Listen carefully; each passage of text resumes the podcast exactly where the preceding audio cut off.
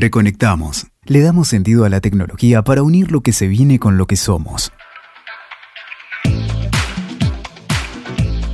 Hola, soy Silvia Alguero y esto es Reconectamos, un espacio en el que hablamos de cómo los seres humanos aprendemos a adaptarnos a los cambios y nuevos desafíos que se presentan en la era postdigital.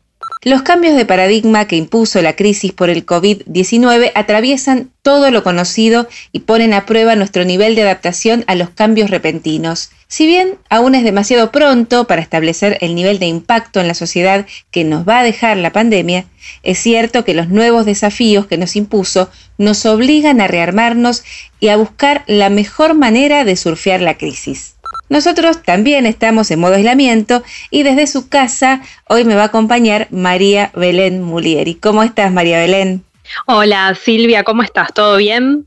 Todo bien. Bueno, justamente por todo este tema de la crisis, de la pandemia, eh, surgieron acciones solidarias, ¿no? Que la, gente empezó a darse cuenta que hay eh, población vulnerable que necesita ayuda, como son los adultos mayores, que empezaron a ayudarlos para, para realizar trámites, enseñarle utilización de herramientas digitales, también todo lo que hace la sociedad en cuanto a donar alimentos, donar elementos para la salud. Y justamente de eso se trata un poco este podcast. Sí, Belén, y justamente hablando de esto, un compañero nuestro de Movistar, Fabio Ferraiolo, un tiempo atrás había realizado un taller gratuito de impresión 3D en Fundación Telefónica Movistar. Hablamos con él y nos contó cómo a partir de este taller surgió su interés y se adentró en el mundo de la impresión 3D. Primero me llamó así como la atención como eh, estaba bueno eh, la tecnología, ¿no? Después me puse a informarme un poco, a leer y justo en eso apareció un curso en la Fundación Telefónica para el armado de impresoras. que adentraba un poco en lo que es eh, la tecnología de la impresión 3D y cómo, cómo se daba y te enseñaba o te mostraba cómo se arma desde cero una máquina. Además, Fabio también nos contó cómo surgió la iniciativa de imprimir viseras para realizar máscaras 3D, entre otros para el personal de salud. Hay distintos grupos de Facebook donde colaboramos todos los que estamos con la impresión 3D, nos llaman eh, Makers, que es un grupo de makers que bueno, maneja todo lo que son los archivos y nos vamos dando sugerencias, ayuda. Eh, la verdad está muy buena, es una red muy colaborativa. Y ahí ya estaba viendo que empezaba a haber, eh, a raíz de esto del virus, distintas eh, cosas que se podían hacer.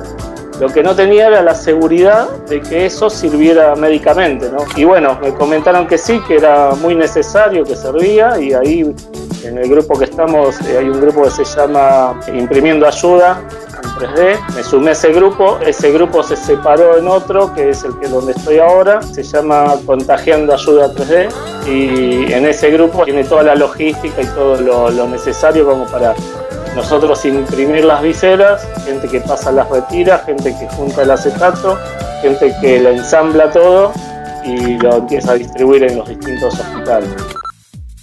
Bueno, días después de esta iniciativa muy interesante que nos estaba contando Fabio, otros empleados se sumaron para imprimir más de 750 máscaras faciales la verdad que fue un proceso bastante interesante porque la iniciativa, como nos contaba, comenzó de algo particular de los empleados para luego que Fundación Telefónica Movistar lo tomara y empezaran a, imprimir más para, para, las instituciones de salud. Por eso, bueno, vamos a escuchar cómo José Luis Belmonte, que trabaja en el área de tecnología de la compañía, nos cuenta cuál es su tarea en Movistar y cómo se involucró en esta acción soy una especie de facilitador de cuestiones de seguridad e higiene. De alguna manera lo que hacemos es que la gente que hace trabajos de campo lleve los elementos de seguridad apropiados, los elementos de higiene, haga las capacitaciones que correspondan.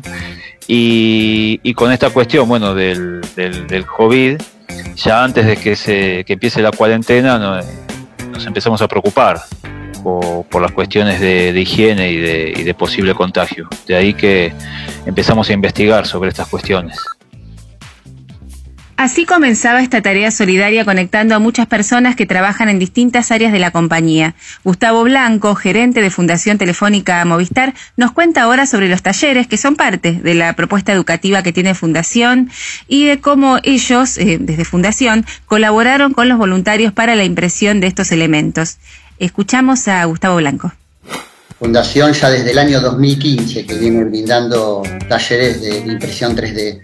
Han pasado más de 4.300 personas, entre niños y adultos, que, hemos estado capacitando. Fabio, que, recién lo nombró José Luis, eh, y fue una de las personas que hizo el taller en fundación y sabemos que seguramente estas 4.300 personas va a haber muchas que en forma anónima deben estar produciendo en sus casas este tipo de, de vinchas. Eso nos da, nos da orgullo de, haber comenzado hace cinco años capacitando en esta, esta herramienta. Bueno, Belén, es súper interesante también lo que nos estaba diciendo Gustavo. Bueno, y nos contaban cómo les facilitaron ellos las impresoras eh, y junto con el material de imprimir, que es, eh, bueno, filamentos y acetato básicamente con los que construyen estas máscaras en 3D y que después otra parte de los empleados también se ocuparon de eh, la distribución de los elementos, manteniendo siempre las normas de salud, de higiene y el protocolo de COVID eh, a los demás voluntarios para que puedan realizar eh, estas máscaras y por supuesto las impresoras 3D. Pero esto de facilitar las máquinas de 3D no viene de ahora. Eh, la relación con Fundación viene de hace un tiempo, que hubo una muestra, ¿no, Belén? Sí, sí, hubo una muestra que se llamó 3D Imprimir el Mundo. En esta muestra, bueno, hablaba de todo lo que es la tecnología de impresión 3D y cómo se, se, aplicaba en varias disciplinas como la educación, la medicina, la moda, la arquitectura, y cómo fue transformando cada ámbito de la sociedad, desde poder construir una casa hasta poder servir un plato con una galletita hecha con una impresora 3D. Es impensado realmente cómo ha cambiado el tiempo y cómo se ha acelerado este proceso, ¿no? Porque eh, de verlo en la muestra, a la que, bueno, nosotros fuimos a la muestra y la verdad es que había cosas que nos parecían casi impensadas o improbables de, realizar. Sin embargo, desde, como decías vos, la comida, la moda y ahora también la salud, bueno, tiene la impresión 3D tiene un gran desarrollo y honestamente bueno, uno realmente no sabía cuándo se iba a utilizar o lo veía como algo un poco más frívolo o que iba a ser mucho después eh, el boom de la impresión 3D. Sin embargo, ahora estamos viendo de la importancia que tiene esta tecnología. Sí, sí, tal cual. Es una tecnología que avanza rápidamente, que ya es, un hoy, digamos, está en el presente y cómo también permite como esta socialización de los elementos eh, para toda la, sociedad, ¿no? Como puede llegar a todos los ámbitos de la sociedad y cualquiera que pueda adquirir estas impresoras 3D y poder formarse puede empezar a construir sus propios elementos. Esa parte es muy interesante. Además, no estaba pensando en los costos, ¿no? Eh, esto empezó de manera solidaria con, digamos, las prótesis. Eh, y luego, bueno, se extendió a, otras cuestiones, hasta, bueno, como vos decías, hasta la arquitectura. pero bueno, contanos un poco más de lo que sucedió en la muestra y eh, bueno, tenemos un testimonio también que es bastante esclarecedor sobre la impresión 3D. Sí, justamente su curadora, que fue Carmen Baselga, que es española, ella vino de visita a la Argentina y nos contaba cuáles son los alcances de esta impresión 3D. Es decir, como contabas vos, no solo desde todo lo que tiene que ver con la alimentación, sino también con lo que es la arquitectura y la medicina. Vamos a escuchar el audio, si te parece. Dale.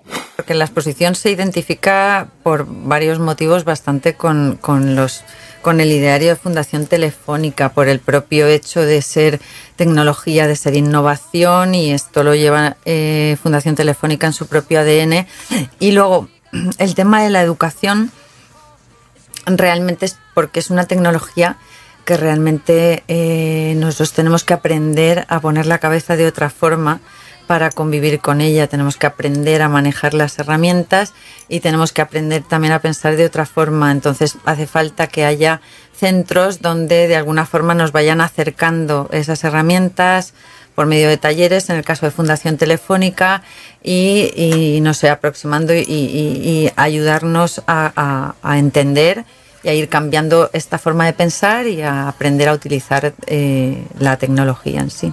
Antes materiales, lo que Ocurre es que las impresoras de uso doméstico, por ejemplo, pues normalmente solo están mm, mm, eh, trabajando con un, con un material varios colores, pero un solo material. Son las máquinas más sofisticadas las que permiten eh, trabajar con, con materiales de más, pero hay, ahora ya se puede imprimir porcelana, metal, eh, como piedra, cemento. Hay un montón de posibilidades en cuanto a materiales. Eh, la simultaneidad a la hora de imprimir materiales es más compleja porque también tiene que ver mm. con las diferentes temperaturas a las que funde cada material, pero sí que hay empresas ya que han, Estratasis de hecho hizo una zapatilla completa desde la suela hasta los diferentes, eh, las diferentes partes de la zapatilla con diferentes materiales y colores. Entonces lo que pasa son grandes máquinas muy, muy específicas, no estas pequeñas, pero sí que ya podemos prácticamente en cualquier material. Sí, en gastronomía lo que ocurre es que eh, es muy llamativo en gastronomía porque todos imaginamos un poco pues la comida puesta en el plato después de imprimir, darle a un botón, pero realmente es más complicado. De momento lo que se consiguen son cosas eh, más, eh, formas más atractivas, pero mezclas, o sea, al final es una especie de, mm, no sé cómo lo llamáis aquí, manga pastelera sofisticada, o sea que no deja de ser no realmente. Lo que pasa es que al ser información digital, tú digitalmente puedes inventar lo que quieras. Realmente hay grandes experimentos mm, estéticamente muy interesantes hechos con azúcar, con chocolates, que se pueden ver eh, también en, en la exposición hay una mesa con cuatro platos, con proyecciones, con diferentes experiencias con alimentos. Pero realmente eh, no pasa de ser un poco un divertimento, algo más estético. Qué bueno recordar eh, lo que nos decía Carmen Baselga cuando se inauguró la muestra de impresión 3D. Pero hay 10 principios ¿no? de impresión 3D que son como los fundamentales. Sí, sí, hay 10 principios que están buenos a aplicar y para tener en cuenta cuando se utiliza esta tecnología es que es una complejidad que no eleva el costo en cuanto a materiales, sale en muchos casos el tema de la variedad, eh, no hace falta ensamblaje, la elaboración es bajo demanda, el espacio de diseño es eh, ilimitado, no hace falta habilidades manuales y su fabricación también es compacta y portátil. También genera menos residuos para el medio ambiente, se pueden utilizar una infinidad de materiales y eh, hay una reproducción física muy precisa, que es lo que nos contaba Carmen cuando nos visitó acá en la muestra cómo es una tecnología que cuida el medio ambiente y que también el impacto es muy menor a los eh, materiales que se usan para producir otros insumos. Sí, yo me acuerdo de la muestra, esto me quedó eh, bastante fijado porque tengo nenes muy chiquitos, eh, el tema de los juguetes y más que nada de los Legos y también de los que son tipo Lego, los bloques y también muchas cosas que sirven para encastrar, ¿no? Y armar otras cosas. Sí, sí, muy interesante, sobre todo para, para bueno, justamente en esta época que están todos desde los hogares, poder tener una impresora y poder crear los propios juguetes junto a sus hijos. Es un super plan para esta época. Belén, ¿dónde podemos ver de nuevo esta muestra? Y bueno, esta muestra la pueden visitar si ingresan a la página de Fundación Telefónica Movistar, que es www.fundaciontelefónica.com.ar. Ahí no solo van a poder ver 3D Imprimir el Mundo, sino que también van a poder recorrer otras muestras, como por ejemplo la de Houdini, la de Tesla, y van a poder visitar virtualmente la muestra Conectados, una mirada a la tecnología que nos acerca donde van a poder ver cómo es el desarrollo de la tecnología, el detrás de escena de una llamada por celular, de la conexión a Internet. Es muy interesante. Sí, es muy interesante más que nada por este desafío que estamos atravesando ahora, que nos impone esta crisis, que hace que todos estemos aislados cada uno en nuestras casas y cómo la tecnología nos une más que nunca, ¿no? Sí, nos conecta en estos tiempos de aislamiento, ¿no? Bueno, Belén, muchas gracias por haber estado en esta edición especial de Reconectamos, en este capítulo que dedicamos a la impresión 3D. Así que todos los que quieran saber acerca de la impresión 3D pueden ir a la página de Fundación Telefónica Movistar, allí van a ver la muestra y además enterarse un poco del detrás de escena de las conexiones que nos unen ahora eh, a través de la muestra eh, Conectados. Muchas gracias, María Belén. Gracias a vos, Sil, y nos escuchamos en otro podcast. Escuchaste. Reconectamos WeToker. Sumamos las partes.